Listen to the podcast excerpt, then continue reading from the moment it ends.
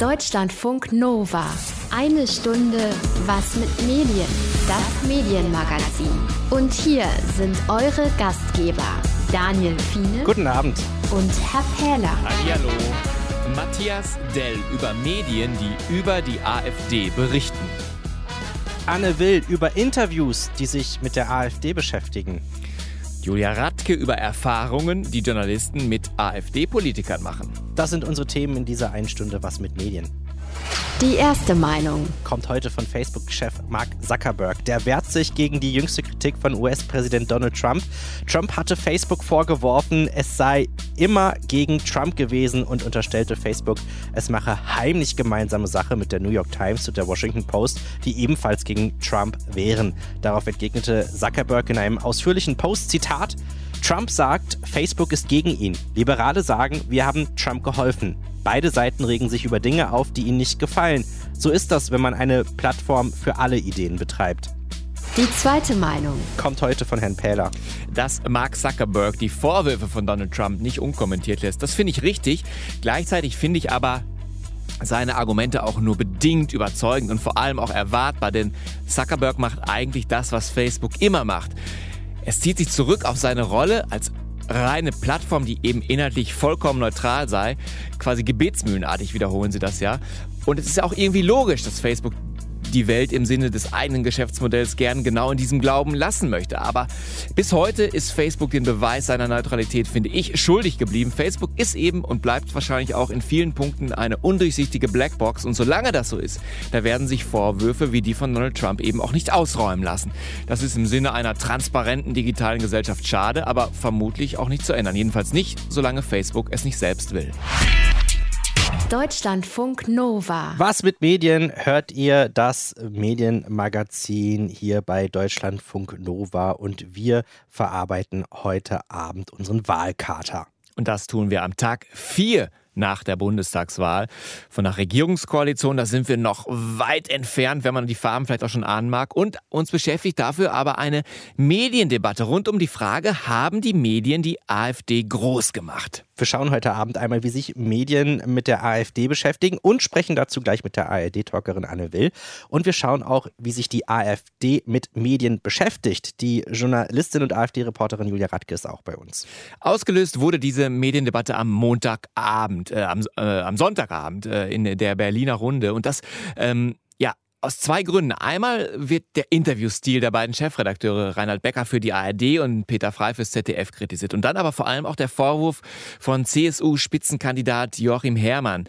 Und ich zitiere mal, er hat gesagt, ARD und ZDF haben die AfD nicht klein gemacht, sondern groß gemacht.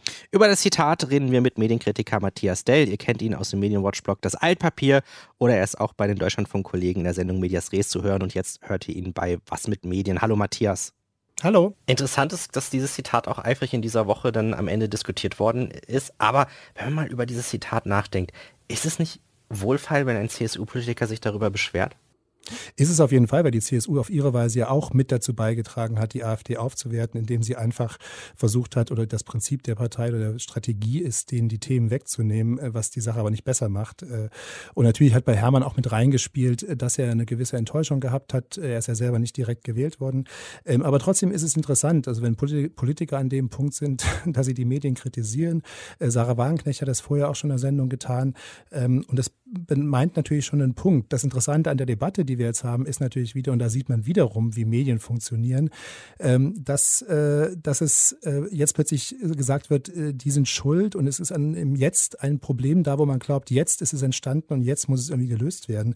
Und das ist natürlich vollkommener Quatsch, weil die ganzen Fragen, die jetzt quasi kulminiert sind und die jetzt zu dieser Debatte kommen, die sind viel älter. Also seit es praktisch die AfD gibt, gibt es die Frage, wie man mit ihr umgeht. Ähm, und wenn man weiter zurückschaut, gab es die Fragen schon damit damals, als man sich gefragt hat, wie man mit DV CDU oder Republikanern umgeht. Ähm, insofern ist es also, also ein bisschen, ist es falsch zu sagen, das ist jetzt das Problem und das ist jetzt die Schuld. Es ist eher so, dass man sagen müsste, irgendwie halt, sie müssten eigentlich immer anders arbeiten, die Journalisten, um genau das nicht zu machen, den AfD-Themen so einen Raum zu geben und äh, ordentlich ihre Arbeit zu machen. Wie gehen die Medien denn mit dieser Kritik um? Na schlecht, das hat auch damit zu tun, dass Journalisten sich ungern kritisieren lassen. Sie tun das zwar selber die ganze Zeit, aber wenn es um sie geht, dann ist es immer schwierig. Die ARD hat versucht, auf dieses Thema einzugehen mit einem Stück, äh, das sie selber gemacht haben und in dem äh, der Chefredakteur Reinhard Becker zu Wort kommt. Es ist nicht an uns, eine Partei jetzt groß oder klein zu machen, sondern es geht darum, über einen Wahlkampf zu berichten. Und in diesem Wahlkampf war die AfD und waren die Themen der AfD auch eben immer wieder Thema Thema und deshalb waren sie auch Bestandteil unserer Berichterstattung. Und es ist natürlich ein bisschen erschüttert für einen Chefredakteur des, äh, eines so großen Senders wie der ARD, dass da so ein simples Medienverständnis dahinter steckt, äh, der eigentlich jemand ist, der in einer wichtigen und mächtigen Position ist, der das Geschäft kennt. Äh, also natürlich sagen die Medien nicht hier, wählt AfD, die sind super. Genauso, das ist ja das Gegenteilige, äh, funktionieren die öffentlich-rechtlichen Medien und auch andere Medien nicht so, dass sie einfach quasi einfache Ansagen machen und damit irgendwie Politik machen. Es gibt ja in dieser ganzen Lügenpresse, Verschwörungskonvoluten, gibt es ja diese Form von Wahrnehmung, da würden quasi Botschaften so rausgehauen und man würde dadurch irgendwie beeinflusst werden. Das Ganze funktioniert ja anders. Es funktioniert eben darüber, dass man ein Wechselspiel macht zwischen dem, was man glaubt, dass die Interessen der Leute sind und dem, was man dann quasi wie, man das dann auf diese Art und Weise zurückspielt. Die Bildzeitung ist zum Beispiel dafür ein gutes Beispiel, weil die permanent damit beschäftigt ist, eigentlich quasi den Leuten, für die sie schreibt, äh, das zu soufflieren, von dem sie glaubt, dass es irgendwie beschäftigt, dass sie das sagen wollen. Ähm, und das Problem bei dieser Art von quasi äh, Rückspiegelung oder von Feedback-Effekten, die da medial sind, äh, ist halt, dass dann irgendwie für das, was die Leute wollen, die sogenannten ja auch schon vollkommen zu Tode zitierten Sorgen der Bürger, da kommt dann bei raus, dass man also das, was diese 13 Prozent AfD-Wähler mit einer ungeheuren Lautstärke in den öffentlichen Diskursraum hineinpusten, dass man das für das Einzige hält. Und dass man dann eben davon ausgeht, darüber muss man sprechen. Und das TV-Duell, also der, das Gespräch mit Martin Schulz und Angela Merkel, das hat ja sehr stark gezeigt, wie ohne AfD-Anwesenheit äh, plötzlich nur Fragen gestellt werden, als ob man über quasi Migrationsprobleme, Migrationsfragen nicht anders reden könnte als mit Abschiebung und äh, Ausschiffung. Äh, das ist, da zeigt sich also, wie mächtig dieses Narrativ, wie mächtig die Strategie der AfD ist, tatsächlich von den Medien aufgenommen zu werden. Man könnte es so sagen, äh, jedes Mal, wenn man über die Dackelkrawatte von Alexander Gauland spricht, spricht man eben nicht zum Beispiel über ein komplexes Thema, ein wichtiges wichtiges Thema wie Erbschaftsfragen. Man spricht nicht über Rentenpunkte und man spricht auch nicht über, darüber, wie es schön, wie schön es sein kann, wenn man jemandem hilft, beziehungsweise jemandem geholfen wird. Also diese Themen verdrängen andere, sie besetzen den Raum und da muss man mit ihnen umgehen und das ist das Problem dabei. Wie könnte sich das denn ändern? Naja, also Selbsterkenntnis wäre schon ein erster Schritt, dass die Medien schon auch merken würden oder zumindest offen sein würden, äh, dass es eben auch, dass sie auch einen Teil daran haben, dass sie eine Verantwortung haben und dass es schon wichtig ist, wie sie damit umgehen. Äh, und ansonsten geht es eigentlich darum, die Arbeit zu machen, die man sonst immer aus den Sonntagsreden der Journalistenschulen hört. Also zum Beispiel skeptisch und kritisch gegenüber allen Sachen zu sein. Das bedeutet nicht, dass man irgendwie alles schlecht findet. Es bedeutet aber, dass man zum Beispiel Begriffe, da geht es schon los, äh, ordentlich wägt und verwendet. Sandra Maischberger hat in dem TV-Duell von Völkerwanderung gesprochen. Das ist ein Begriff, der äh, von rechter Seite geprägt worden ist, benutzt worden ist, in den Diskurs hineingedrängt worden ist. Und dann übernimmt sie ihn vollkommen kritiklos, wo man also merkt, der Begriff ist quasi nobilitiert, er wird jetzt einfach so verwendet. Das gleiche kann man sehen bei dem Wort wie Überfremdung, das äh, Anfang der 90er Jahre Unwort des Jahres war, auch von rechts kommt, also aus einer ganz rechtsextremen, rechtsintellektuellen äh, Szene und das heute irgendwie von Taz bis Spiegel äh, ohne Anführungszeichen verwendet wird, wo also gar nicht mehr klar ist, dass das Wort was anderes meint als Migration, weil es eben auch mit ganz andere Bilder aufruft als zum Beispiel Migration. Und da müssen Journalisten einfach aufmerksam sein. Vielleicht eine kurze Einschätzung von dir. Anne Will, welche Rolle hat sie gespielt?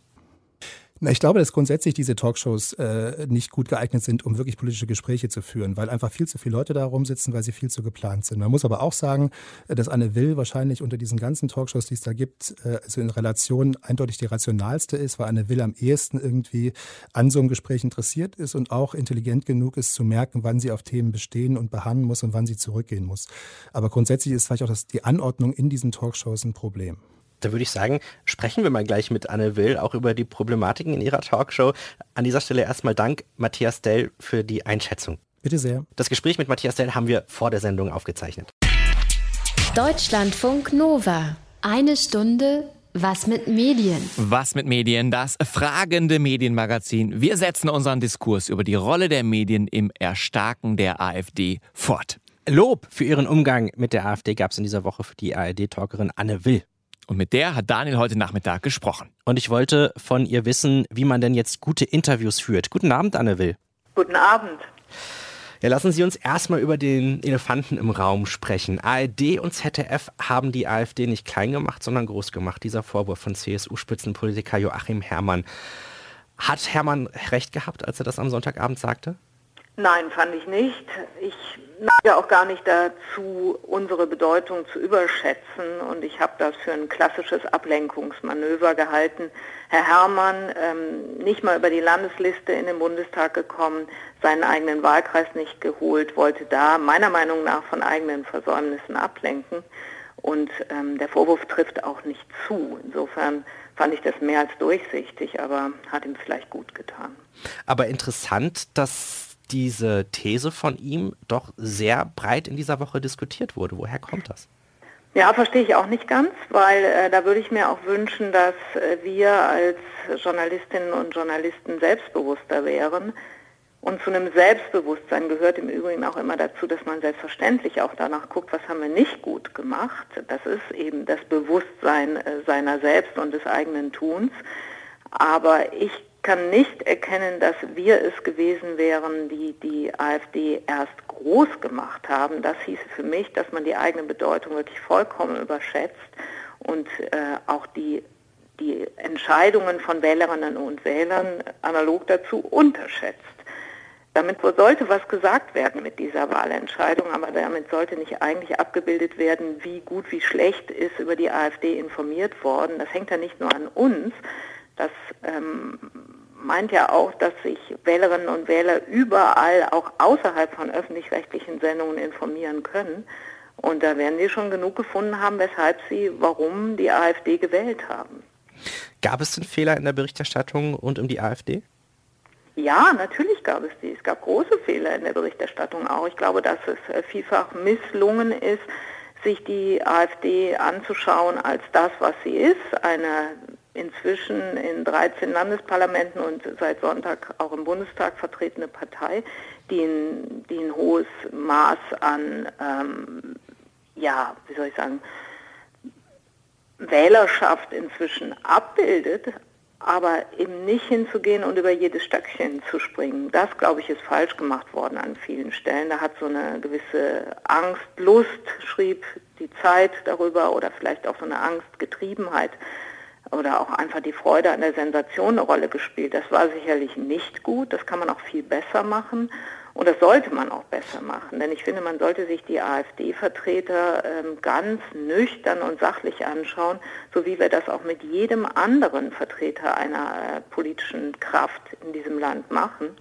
Und ähm, das verstehe ich, dass das am Anfang vielleicht nicht so äh, supi äh, gut gelungen ist und sich da auch nicht jeder der beteiligten Kollegen ausreichend viel Gedanken gemacht hat, wie er das denn nun anpacken sollte. Aber das kann man machen. Und das halte ich auch für den, für den tauglichen Weg. Um das Stöckchen nochmal aufzugreifen, Andrea Nahles hat den Medien ja auch eins hingeworfen. Und alle sind schön brav auf ihr Fressezitat angesprungen, oder? Nö, fand ich nicht, dass alle darauf angesprungen sind. Also ich habe den O-Ton gesehen äh, und man erkennt ja klar, dass sie das auch als Scherz gemeint hat, dass sie lacht. Jetzt kann man sich fragen, war das so intelligent und so klug formuliert, aber ich finde es auch absolut undramatisch. Also ich finde überhaupt nicht, dass wir in einer Welt leben, in der man ausschließlich nur mit Wattebäuschen werfen sollte, sondern man darf auch mal mit der Faust auf den Tisch schauen. Ich fand es aber trotzdem jetzt keine schöne Formulierung. Ich glaube, das kann man noch rhetorisch brillanter lösen, aber sei es drum, das ist ihre Wortwahl und ich fand also ich fand auch nicht, dass so dramatisch äh, damit umgegangen ist, sondern eigentlich noch einigermaßen im Rahmen. Was uns jetzt, als wir uns die Medienkritik in dieser Woche angeschaut haben, aufgefallen ist, Sie sind explizit gelobt worden für ihre Gesprächsführung während des Wahlkampfs, auch insbesondere jetzt an diesem Sonntagabend, sowohl von Zuschauern, was Reaktionen im Netz zeigen, als auch von Fachleuten. Frau Will, was sind denn Ihre persönlichen Leitlinien für ein gutes Gespräch? Also meine Leitlinie ist immer, dass man sich zunächst mal klar machen muss, was man will mit einem Gespräch oder auch mit einem Interview. Und dazu muss man eben einfach ein klares Ziel haben. Man muss sich vor Augen halten, was möchte ich wissen. Und am Sonntag wollte ich von Herrn Gauland wissen, was ist denn sein konstruktiver Beitrag, den er in den jetzt dann vier Jahren Bundestag, wenn er die dann ähm, nutzt, den er nehmen will. Und darauf habe ich mich konzentriert, wie ich es immer mache, in jedem Interview und auch jedem Gespräch, dass ich mir ein klares Ziel setze.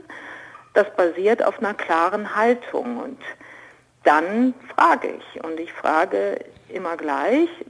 Also da glaube ich, begegne ich auch meinen Gästen unterschiedslos, nüchtern, sachlich, kritisch und eben auch so, dass ich an Stellen, an denen es mir auffällt, eine Strategie, die derjenige einschlägt, auch offenlege. Das muss ich mir manchmal richtig vornehmen, weil das halte ich, ist, halte ich für, ein, für, ein, für ein wirklich gutes Vorgehen, dass man aufpasst, was passiert jetzt hier gerade und schafft es dann vielleicht an Stellen, sich aus sich selber auch auszuswitchen und besteigt die Metaebene und sagt dann eben, Herr Gauland, was Sie jetzt hier machen, ist die alte Strategie, die kennen wir schon. Sie versuchen, die Verfolgte Unschuld zu geben, das sind Sie aber nicht. Und das möchte ich jetzt heute Abend nicht hören. Deshalb nochmal, was versuchen Sie konstruktiv beizutragen?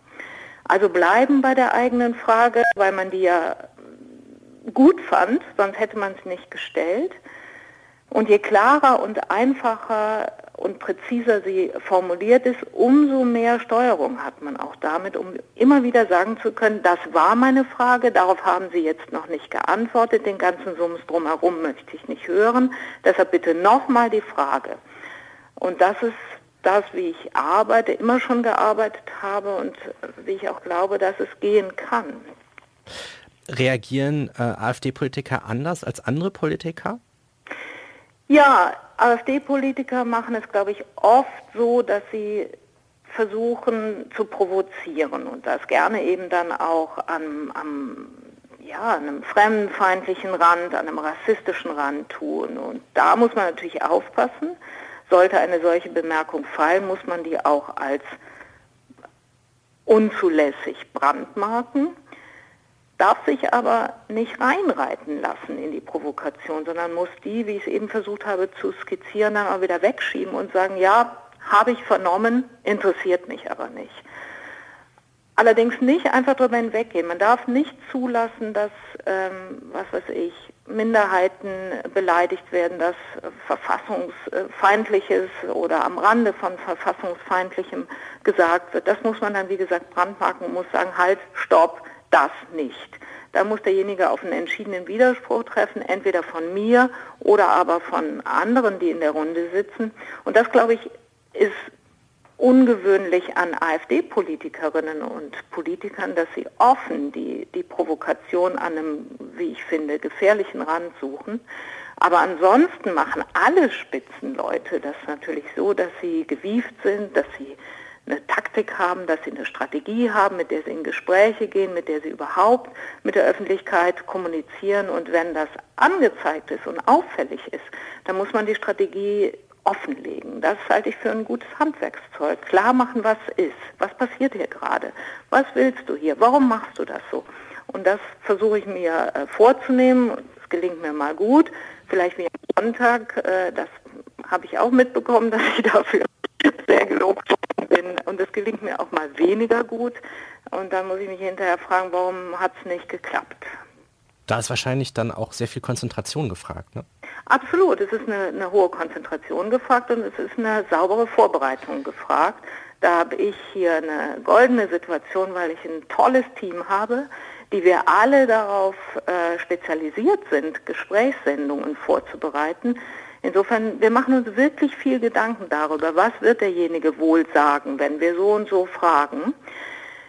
Da wird mir zugearbeitet, da wird recherchiert, da werden andere Auftritte angeschaut und genau beobachtet, wie, wie reagieren Menschen.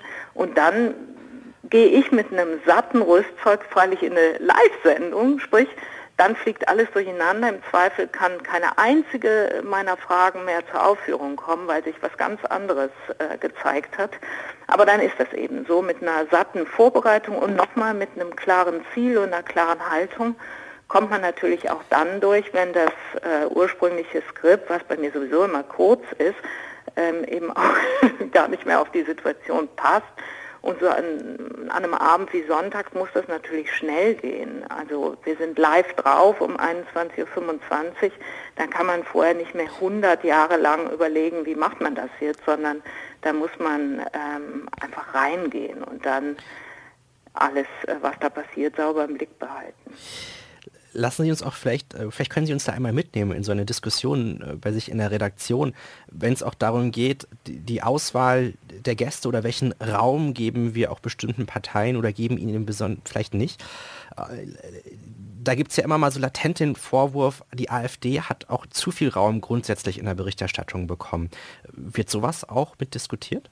Ja, klar. Also da machen wir uns natürlich sorgsam Gedanken drüber. Übrigens bei allen Parteien. Wir versuchen über alle Sendungen hinweg, alle Parteien ungefähr ähnlich, ähm, ausführlich oder nicht ausführlich zu behandeln. Wir haben in diesem Jahr, weiß ich nicht, ach so, das interessiert mich gerade. Was würden Sie sagen? Wie oft war die AfD in diesem Jahr bei uns zu Gast? Denn ich glaube, die gefühlte Wahrheit ist eine äh, ganz unterschiedliche wahrscheinlich äh, dann zu, der, zu dem Fakt. Ähm, ja, was denken Sie? Was würden Sie sagen? Ich würde sagen, wenn wir jetzt mal die bundespolitischen Themen machen, da waren Sie schon beim Großteil mit dabei. Nee, nee, das ist genau, also das haben Sie gut beschrieben. Das ist die gefühlte Wahrheit. Das ja. ist, glaube ich, auch ein bisschen der ähm, der falsche Kult, der um die Talkshows betrieben wird. Wir hatten AfD-Vertreter in diesem Jahr, im ganzen Jahr, wir sind jetzt Ende September, zwei an der Zahl bei uns äh, zu Gast. Wir haben äh, Alice Weidel kurz vor der Bundestagswahl gehabt und dann haben wir eben schon drüber gesprochen, Alexander Gauland eben am Abend der Bundestagswahl, also am vergangenen Sonntag. Also zweimal hatten wir Vertreter der Partei zu Gast. Das halte ich für eher unterrepräsentiert zu dem, was die AfD in, in den Landesparlamenten, aber auch natürlich in, in, in dem Bundestagswahlkampf an Rolle gespielt hat. Und vielleicht sogar auf Basis der Wählerschaft, wie wir es seit Sonntag wissen, auch hätte spielen sollen. Wir haben uns dagegen entschieden und haben dann eben sehr oft gesagt, nee, wir können die Position, die vielleicht ein AfD-Politiker ausfüllen könnte, auch ganz anders abbilden und für uns interessanter, indem wir zum Beispiel einen Wissenschaftler haben, der uns erklärt, was liegt da offen an ähm, nicht beantworteten Fragen großer Teile der Wählerschaft in, sagen wir, Sachsen, Sachsen-Anhalt, Thüringen, äh, sprich in den neuen Bundesländern. So haben wir uns dann eben dann eher mal auch gegen Vertreter der AfD entschieden, wie wir uns aber auch ganz oft gegen Vertreter anderer Parteien entscheiden, weil wir die, den Eindruck gewonnen haben, dass politische Diskussionen mitunter besser gelingen, wenn wir, sagen wir, zwei Vertreter äh, von Parteien haben, aber ansonsten Wissenschaftler, ähm, Journalisten, ähm, Schriftsteller, was weiß ich. Ähm, und so entscheiden wir und haben aber einen Eindruck erweckt, der, wie Sie es schön beschrieben haben, in Ihrer gefühlten Wahrheit anders ausgegangen ist. In der gefühlten Wahrheit ist ja auch Wolfgang Bosbach in jeder Talkshow zu Gast und das stimmt ja, am Ende auch nicht. Ja, auch nicht, aber dieses Jahr glaube ich auch noch nicht da. Wenn man sich aber äh, noch mal einmal das anschaut, ich glaube, so ein Auftritt in einer Talkshow, das erweckt Begehrlichkeiten. Wie oft werden Sie denn von Parteistrategen oder auch von den Politikern selbst angesprochen, äh, dass sie sich mehr Präsenz wünschen auf ihrer Gästeliste? Also beinahe nie. Das hielt ich auch für total unsouverän. Äh, das wird nicht gemacht, weil das fällt denjenigen eher auf die Füße. Wir würden auch äh, entscheidendes Gelächter am Telefon ausbrechen und sagen, ach echt, ui, Sie haben es ja nötig. Ähm, Das machen wir nicht. Wir fragen an, wir stehen in gutem Kontakt selbstverständlich mit, mit den entsprechenden, mit den Parteien, mit äh, Ministerien, ähm, keine Ahnung. Aber wir fragen an, wir entscheiden, wen wir in der Sendung haben wollen, niemand sonst. Und dann ist es aber übrigens auch nicht so, dass wir ein reines Wunschkonzert hier hätten. Also wir basteln uns oft mittwochs tollste, tollste Runden zusammen und dann fangen wir an rumzutelefonieren und dann äh, siehst du, ui, keiner von denen oder beinahe keiner hat Zeit, äh, mag kommen und dann müssen wir halt suchen und tun und machen. Da ist mein Team hier auch dann zum Teil echt ähm, engagiert und auch kreativ unterwegs. Das macht viel Arbeit und ist so leicht nicht. Aber jedenfalls geht es nie andersrum, dass sich hier irgendjemand rein verhandeln könnte. Vielleicht blicken wir jetzt nochmal in die, in die Zukunft, wenn dann die AfD auch ähm, mit einer relativ großen Fraktion im Bundestag sitzt, dann wird sie wahrscheinlich, werden die einzelnen Politiker auch in Talkshows eine größere Rolle spielen, aber auch grundsätzlich für politische Interviews. Was sind so Ihre Wünsche an die Journalisten, dass sich so diese gefühlte Schieflage, die es in der journalistischen Berichterstattung derzeit gibt, auch gerade was Interviews angeht, dass sich das vielleicht bessert. Also was kann der Journalismus sich Gutes tun, damit insgesamt die Akzeptanz auch bei den Zuschauern wieder wächst? Also wir haben eine riesige Akzeptanz und ich würde auch empfehlen, mich überhaupt gar nicht ins Boxhorn jagen zu lassen von äh, na jetzt künstlich äh, hochgezogenen Diskussionen sehe ich überhaupt nicht. Habe ich Ihnen ja am Anfang schon gesagt, halte ich für Ablenkungsmanöver. Es ist nicht an uns, gegen äh, die AfD zu kämpfen, sondern das ist äh, der Sport der politischen Parteien.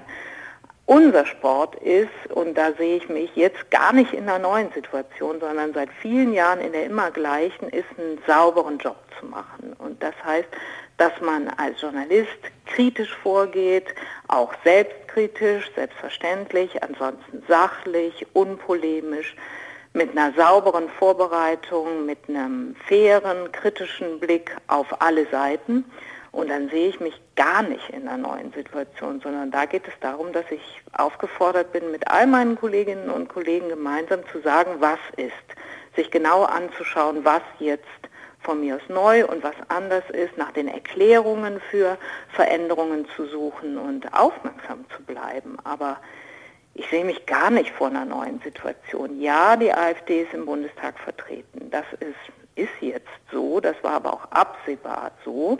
Und es ist an den Parteien, das aufzunehmen, was über diesen Wählerentscheid gesagt worden ist. Wenn man weiß, das hat ja Infratest DIMAP in den Nachwahlbefragungen am Sonntag heraufbefördert, dass 60 Prozent all derer, die die AfD gewählt haben, sagen, sie haben aus Enttäuschung gewählt, dann liegt da der Hase im Pfeffer. Und das aber nochmal ist nicht unser Sport, sondern unser Sport ist, sich anzuschauen, was passiert da jetzt in Zukunft mit. Ähm, ansonsten haben wir ja auch nicht nur Innenpolitik als Thema, sondern auch andere äh, Themen. Aber ich würde empfehlen, echt gelassen zu bleiben und seinen Job sauber zu machen. Also auch hier wieder Handwerk, Handwerk, Handwerk. Absolut. Das ist echt unser Ding. Wir machen keinen künstlerischen Beruf, sondern wir sind Handwerker.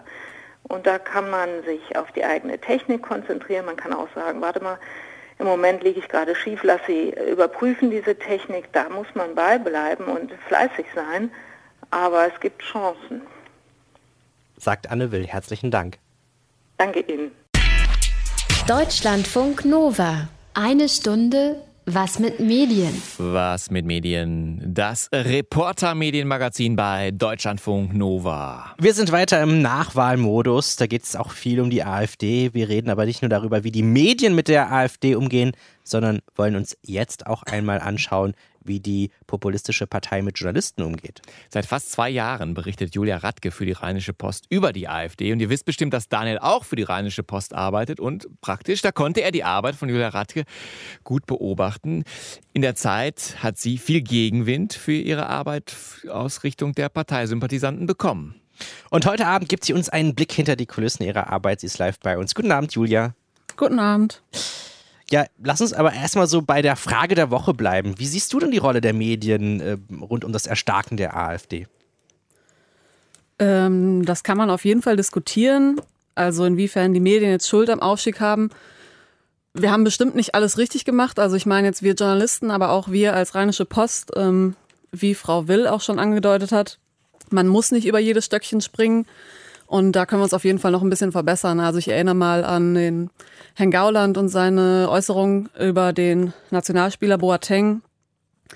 Äh, das ist rauf und runter gelaufen. Da hätte man vielleicht nicht so ausgiebig äh, drüber sich echauffieren müssen, wie es dann der Fall war. Würdest du denn aber alles in allem sagen, das Ganze ist äh, äh, so heiß zu diskutieren, dass es auch an, angemessen ist, dass beispielsweise ein Bundespräsident sich auch mit einer ja, Äußerung sozusagen in die Diskussion einmischt, ohne die AfD zwar äh, wörtlich zu nennen, aber jeder wusste ja, äh, wer gemeint ist. Ähm, auf welche Äußerung spielst du an? Also er hat ja gesagt, dass man im Grunde ähm, sozusagen äh, Einladungen äh, in, in Talkshows, das seien im Grunde Belohnungen für populistische oder auch äh, ja, provozierende Äußerungen. Das hat, glaube ich, gestern oder heute gesagt in einem äh, Zeitinterview. Ähm, und da habe ich schon gedacht, guck mal einer an. Ein Bundespräsident mischt sich in eine Debatte über die Rolle der Medien ein. Also das fand ich, weiß ich nicht. Persönlich hatte ich so den ersten Eindruck, das ist vielleicht eine Spur zu viel würde ich jetzt vom Gefühl her auch sagen, zumal ein Bundespräsident ja auch erstmal ein Politiker ist. Also der hat da vielleicht noch ganz andere Motive. Ähm, ich denke, die öffentlich-rechtlichen ähm, haben ja nochmal die Aufgabe, die Bürger zu informieren, also in, in der ganzen Breite. Die, die sind ja sozusagen verpflichtet, auch die AfD, der AfD einen Teil einzuräumen ihrer Sendezeit. Ähm, wir als Zeitung und als Online-Medium könnten uns theoretisch ja entscheiden, wie wir wollen. Also wir können denen viel Raum geben, wir können denen wenig Raum geben und das ist halt auch eine Verantwortung, die wir sozusagen selbst tragen. Lass uns jetzt mal über deine Arbeit reden, mal so einen kleinen Blick hinter die Kulissen bekommen. Fangen wir erstmal mit einer einfachen Frage an. Wie würdest du dein Verhältnis zur AfD beschreiben? Kritisch.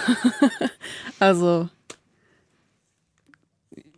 ja, was soll ich sagen? Ähm, ich habe keinen Vergleich zu anderen Parteien, weil ich fairerweise sagen muss, dass ich nie eine andere Partei betreut habe. Aber nach allem, was ich sonst weiß ähm, über die Kollegen, die die CDU, die Grünen oder wen auch immer betreuen, glaube ich, ist das schon ähm, irgendwie außergewöhnlich. Kannst du uns denn mal beschreiben, wie du tatsächlich auch äh, dazu gekommen bist, dich so intensiv mit der AfD zu beschäftigen und wie du dich quasi jetzt in der Zeit deiner Arbeit, wo du das getan hast, tatsächlich auch der Partei genähert hast, inhaltlich? Ähm, ja, also es war, also ich war relativ frisch bei der Rheinischen Post als Politikredakteurin. Ähm, das war Anfang 2016, also die Flüchtlingskrise war sozusagen noch ähm, voll auf dem Schirm. Die Themen waren da. Ähm, die Partei hatte Umfragewerte zweistelligen, im zweistelligen Bereich und es hat sich noch niemand ähm, konkret dieser Partei angenommen und ich wurde darum einfach gebeten und ich fand das eine spannende Herausforderung. Und ähm, habe erstmal ganz, ganz normal Termine besucht, ähm, Veranstaltungen besucht, Parteitage besucht und Kontakte versucht zu knüpfen. Ich ähm, habe mir auch vorgenommen, da offen zu sein damals, also ganz unvoreingenommen, äh, erstmal die Leute kennenzulernen, um mir da selbst ein Bild zu machen. Aber das, das war von vornherein, sagen wir mal, äh, schwierig. Also Warum? Was, was, was ist dann passiert? Ja, also ich erinnere mich noch gut an den ersten Termin. Das war in der Düsseldorfer Messe damals. Das war ähm, eine Veranstaltung der AfD NRW und ich habe mich dann also eigentlich ganz gut, also man, man stellt sich dann so an die an die Theke oder an das Kaffeebuffet und will ein bisschen Smalltalk machen. Und immer an dem Punkt, wo ich gesagt habe, ich bin eine Journalistin von der Rheinischen Post, dann wurden direkt die Augenbrauen hochgezogen. Und ähm, ja, das Wort Lügenpresse, so ein bisschen halbironisch, äh, fiel dann immer, ja, so. Das war der Einstieg. Und dann bist du aber ja sozusagen äh, trotz vielleicht äh, dieser äh, auch nicht nur positiven Erlebnisse dabei geblieben und hast dich ja im Grunde reingefuchst und, und noch intensiver dich mit der Partei ähm, äh, beschäftigt. Kennt man dich eigentlich mittlerweile auch schon auf äh, verschiedenen Parteiveranstaltungen und, und, und, wie sieht deine Arbeit jetzt aus, wo du quasi doch schon näher dran bist? Also näher dran ähm, ist, also, ist ein gutes Stichwort. Also oft war ich auch gar nicht dran, weil ich gar nicht reinkam bei Veranstaltungen. Also zumindest ähm, wo äh, Markus Pritzell, also der Ehemann von Frauke Petri, sozusagen der Gastgeber war. Äh, da war es immer sehr schwierig. Ähm, und ähm, ja, und seine Frau kennt mich mittlerweile natürlich auch. Also der Chefredakteur hatte mal sie irgendwie am Rande von einer Veranstaltung getroffen und sie nach einem Interview gefragt und dann sagte sie nur so, ja, die Rheinische Post, arbeitet doch Julia Radke. Nein, danke. Hm. Was glaubst du, wenn du äh, auch mit äh, auf die Arbeit der anderen Politikkollegen sprichst, die sich mit anderen Beschäft Parteien beschäftigen? Was unter wie unterscheidet sich deine Arbeit von anderen Parteireportern? Ähm, es ist sehr man ist sehr viel angewiesen auf Informanten, würde ich mal sagen, weil die ganze Partei, also die, die nährt sich ja selbst daraus, ähm, dass sie den Medien gegenüber so eine Grundskepsis hat. Also, ich meine, sie haben in ihrem Parteiprogramm stehen, sie wollen die öffentlich-rechtlichen abschaffen. Ähm, sie gehen mit dem Begriff Lügenpresse hausieren und ähm, sie nehmen auch jeden Anlass, um nochmal Medienschelte zu betreiben. Und äh, damit kokettieren sie halt. Und ja, also das ist ähm, so der Grund. Also, wie war nochmal die Frage? Was glaubst du, äh, also, oder, oder lass uns mal auch darüber sprechen, so welche Steine werden dir denn so in den Weg geworfen? Ähm, ja, also wie gesagt, ähm, ganz am Anfang war es äh, so ein bisschen, ach ja, Lügenpresse, ähm, äh, Journalisten, äh, die Journalie, sie, sie sind doch eh nicht ähm, objektiv. Also fing an mit Sprüchen, ähm, ganz oft ähm, Interview absagen, also dass sie gar nicht erst dazu bereit sind, mit einem zu sprechen, kam auch häufig vor. Oder dass sie extra Wünsche haben, mit welchem sie äh, worüber sprechen. Ähm, Sie haben, also die NRW, AfD ist auch dafür bekannt, also Journalisten von, von Veranstaltungen auszuschließen. Also beim Landesparteitag war das öfter der Fall. Da musste erstmal drüber abgestimmt werden, darf die Presse jetzt rein und wenn ja, wie lange? Und ähm, es gab auch mal eine große Veranstaltung in Koblenz mit Marine Le Pen. Ähm, da gab es ja auch, das ist, glaube ich, auch ein bisschen ähm, bekannt geworden da, dass sie einzelne namentlich genannte Journalisten gar nicht ähm, zugelassen hatten. Also die, die besonders kritisch ähm, Bericht erstatten. Zum Beispiel Frau Amann vom Spiegel oder den Kollegen Justus Bender von der FAZ. Ja. Hast du eigentlich das Gefühl, dass dass sich doch ein, etwas verändert hat, seitdem die AfD beispielsweise jetzt in NRW im Landtag äh, äh, sitzt. Du hast ja, glaube ich, zur NRW-AfD sozusagen allein schon wegen der räumlichen Nähe begegnen dir äh, die wahrscheinlich häufiger als äh, die sozusagen in anderen Bundesländern. Oder äh, ist das im Grunde unverändert geblieben, egal ob außerparlamentarisch oder jetzt eben in parlamentarische Opposition? Also jetzt bezogen auf den NRW-Landtag oder ja, grundsätzlich, Generell. also äh, sozusagen, ja, natürlich sozusagen äh, ist, der, ist die AfD jetzt im NRW-Landtag und dann auch irgendwo als gewählte Partei. Aber ich meinte schon generell, also man könnte ja meinen, im Grunde, im Moment, wo sie ein Stück weit angekommen sind in den Institutionen, dass sie vielleicht doch auch etwas äh, weniger diese Abschottungspolitik betreiben, die du gerade beschrieben hattest, was beispielsweise das mhm. Ausschließen von Journalisten angeht. Ähm, das muss man erstmal nochmal abwarten. Also ich meine, der Landtag in NRW ist ja jetzt gerade wieder frisch zusammengesetzt mhm. und wenn man sich die Debatten anguckt, also wenn man sich reinsetzt, merkt man, der Ton wird rauer und es ist, die Landtagspräsidentin muss auch öfter mal ein bisschen rügen, ähm, so in Richtung AfD. Das ist schon manchmal mitunter wie, wie im Theater, was da so abläuft. Ähm, aber was sie jetzt, was sich jetzt ändert, muss man abwarten. Markus Fritzell ist ja jetzt, hat ja jetzt die Fraktion verlassen, ist erstmal auch wird auch oft aus der AfD austreten und da an ihm vieles hing, was diese, diese Journalistenschelte anging, kann es sein, dass sich die Situation ein bisschen demengehend ähm, beruhigt. Was glaubst du, ist denn das Selbstverständnis der Partei gegenüber Journalisten? Du hast schon gerade Lügenpresse genannt äh, und dass da so, so, ein Misstrauen da ist. Äh, gibt es auch sowas wie guten Journalismus für die AfD? Ja, alles, was äh, weit rechts ähm, vom unserem seriösen Journalismusverständnis ist. Also der, die, die junge Freiheit hat, sagen wir mal, öfter Interviews mit AfD-Politikern ähm, als jede andere Zeitung. Ja. Also alles, was denen wohlgesonnen ist, in irgendeiner Form, also sehr weit rechts steht, ähm, da fühlen die sich natürlich gut dargestellt. Also es gab auch schon ähm, die Situation, dass der Sprecher ähm, der Partei NRW, also der AfD NRW, mich zur Seite genommen hat, wie so ein Rektor, ähm, eine Schülerin, und mich ähm, zehn Minuten hat versucht hat ähm, zurechtzuweisen, dass ich endlich mal objektiv berichten soll. Ansonsten kriege ich keine Infos mehr, dann werde ich aus dem Presseverteiler geschmissen und ähm, werde auch nirgendwo mehr zu, zu Veranstaltungen eingeladen. Also es war schon eine Art Bedrohungsszenario. Ähm, aber so stellen die sich das vor, dass mhm. sie sich ähm, einmischen können. Jetzt hast du aber wahrscheinlich in dieser Situation nicht gesagt, jawohl, Herr Rektor, das mache ich jetzt ab sofort genauso, sondern äh, wie bist du aber denn damit umgegangen? Äh, ich habe ähm, ein, zwei Mal versucht, ähm, ihm zu erklären, dass wir unabhängig sind, dass wir unabhängig arbeiten und ähm, dass ich, äh, wenn Meinung gefragt ist, äh, in Form von Kommentar Kommentaren oder Feature-Beiträgen, ähm, dass ich da auch meinungsgetrieben schreibe, aber dass ich natürlich versuche, auch das Bild darzustellen, wie ich das äh, für ausgewogen halte. Also wir haben ja auch einen Auftrag, den Lesern und ähm, Zuschauern im Fernsehen, die anderen Medien haben, wir haben ja alle den Auftrag, irgendwie das Bild da, also wiederzugeben, wie wir es irgendwie empfinden. Also da muss eine reine objektive Berichterstattung gibt's, glaube ich, gar nicht. Aber ähm, ja, wir versuchen alle professionell zu sein, also ich zumindest. Ich finde diese ähm, dieses, äh, dieser Streit ums objektive Berichten, den gibt es ja auch, den führt man auch im, im Netz an, an ganz vielen Stellen.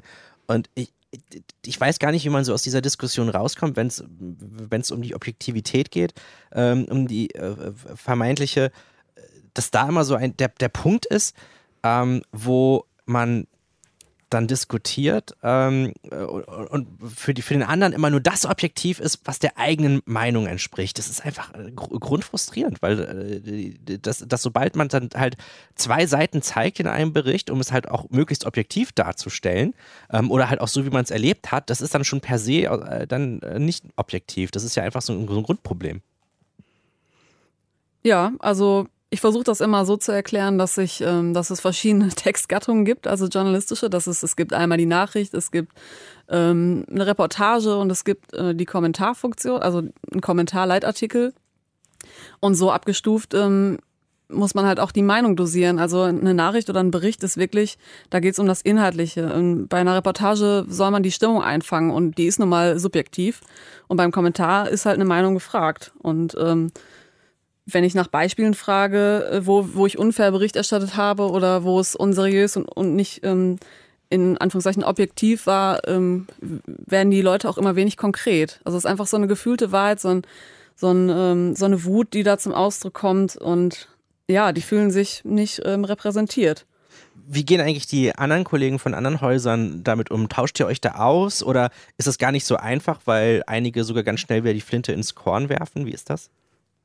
Ja, also wir also man trifft schon oft die gleichen Gesichter auf Terminen und äh, ich weiß von vielen anderen Medien, äh, die dann sagten, ja, ich bin jetzt der Fünfte, der sich bei uns um die AfD kümmert. Ähm, nach zwei Monaten hatten die meisten keine Lust mehr drauf, ja. Was motiviert dich weiterzumachen? Na, es ist ungefähr die spannendste Partei, die im Moment in der Bundesrepublik so existiert. Also ich finde es einfach spannend, wie, wie das jetzt weitergeht, ähm, was Frauke Petri und Markus Bruzell jetzt machen werden. Ähm, das ist natürlich auch unterhaltsam, ohne das jetzt irgendwie, ohne, ohne mich dazu ereifern, aber es ist natürlich viel spannender, weil die Partei noch jung ist, die, die haben Konflikte, da ist einfach viel noch äh, im Gange. Jetzt hat ja, ich glaube, gestern oder vorgestern, ich glaube, gestern saß ja Frauke Petri bei Sandra Maischberger in der Talkshow. Und äh, ich habe im Nachhinein irgendwo gelesen, da hat sie im Grunde ihre Chance auch ein Stück weit vertan, auch mit, mit ihr über diese ganze neue Situation zu sprechen. Was hättest du denn gerne Frauke Petri gefragt, habe ich, äh, hab ich mich so gefragt, wenn du die Gelegenheit gehabt hättest, dort mit ihr in einer Live-Situation zu talken? Ehrlich gesagt, ähm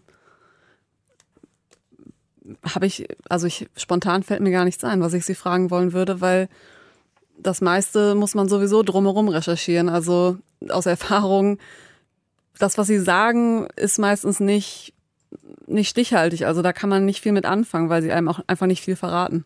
Mhm. Jetzt haben wir ja vorhin äh, tatsächlich auch über den, den Umgang der Journalisten mit der, der AfD gesprochen. Was müssten denn deiner Meinung nach oder was sollten deiner Meinung nach Journalisten im Kopf haben, wenn sie jetzt eben auch künftig über die AfD berichten? Das alles, ähm, was in Richtung Schaum vorm Mund, ähm, ähm, irgendwie, was irgendwie so gefärbt ist, wo es nicht sein muss, ähm, was alles nicht ähm, sachorientiert und, und faktenorientiert ist, dass es denen nur nutzt, weil deren ähm, interne Strategie ist, möglichst mit Provokation aufzufallen. Und sollte man dann tatsächlich einfach Provokationen mal komplett unter den Tisch fallen lassen und einfach ignorieren? Wenn es nicht gerade um die Verklärung des deutschen Holocaust geht, ähm, also irgendwo ist dann auch ein inhaltlicher Grund, mal darüber zu berichten. Klar, man kann nicht alles unter den Tisch fallen lassen, aber man muss sich halt genau überlegen, wo es sich jetzt äh, lohnt und wo man es besser lässt sagt Julia Radke von der Rheinischen Post. Die hat uns heute einen Einblick in ihre Arbeit als AfD-Reporterin gegeben. Seit äh, fast zwei Jahren begleitet sie die Partei. Und da sagen wir herzlichen Dank für die Einblicke. Bitteschön. Vielen Dank. Herr Pähler. Ja. Das, das war's, war's, für heute. Das erste Mal was mit Medien nach der Bundestagswahl. Mhm. Es wird weitere Sendungen geben in den nächsten vier Jahren. Das können wir, glaube ich, an der Stelle, ohne uns zu weit aus dem Fenster zu lehnen, versprechen. Ja, mit welcher Koalition wir nächsten Donnerstag ins Rennen gehen, werden wir sehen. Ab äh, 20 Uhr hören wir uns dann wieder nächsten Donnerstag und bis dahin wünschen wir euch eine mediale, mediale Zeit. Deutschlandfunk Nova. Eine Stunde was mit Medien. Jeden Donnerstag um 20 Uhr. Mehr auf deutschlandfunknova.de.